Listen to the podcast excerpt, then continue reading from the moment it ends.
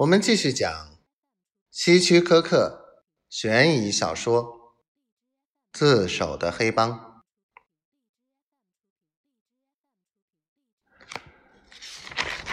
华生警长站起来，又伸了伸懒腰，走到门边，招呼一位警员：“汤姆，把他以扰乱治安的名义扣押起来。”然后找一位速记员记录下他的口供。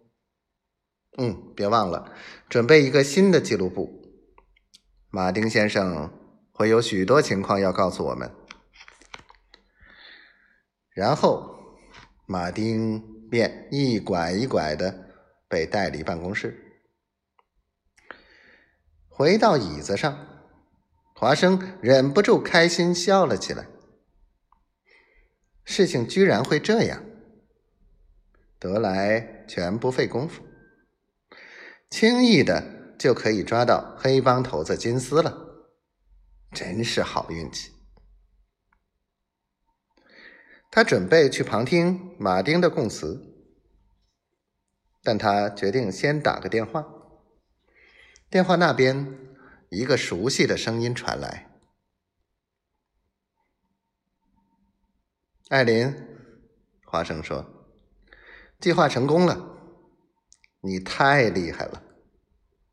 马丁已经准备供出他知道的所有事，我们终于可以把金丝绳之以法了。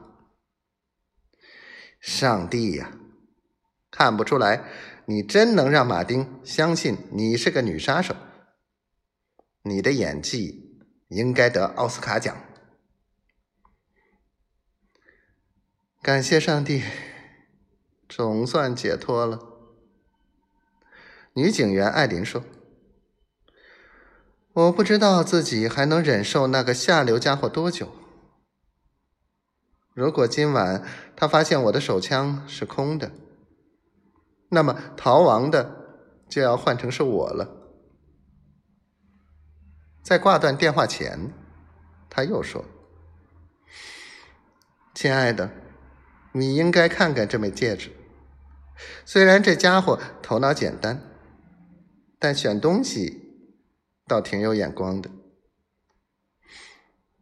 等我们结婚时，你一定要送一枚比这更好的戒指。当然，亲爱的。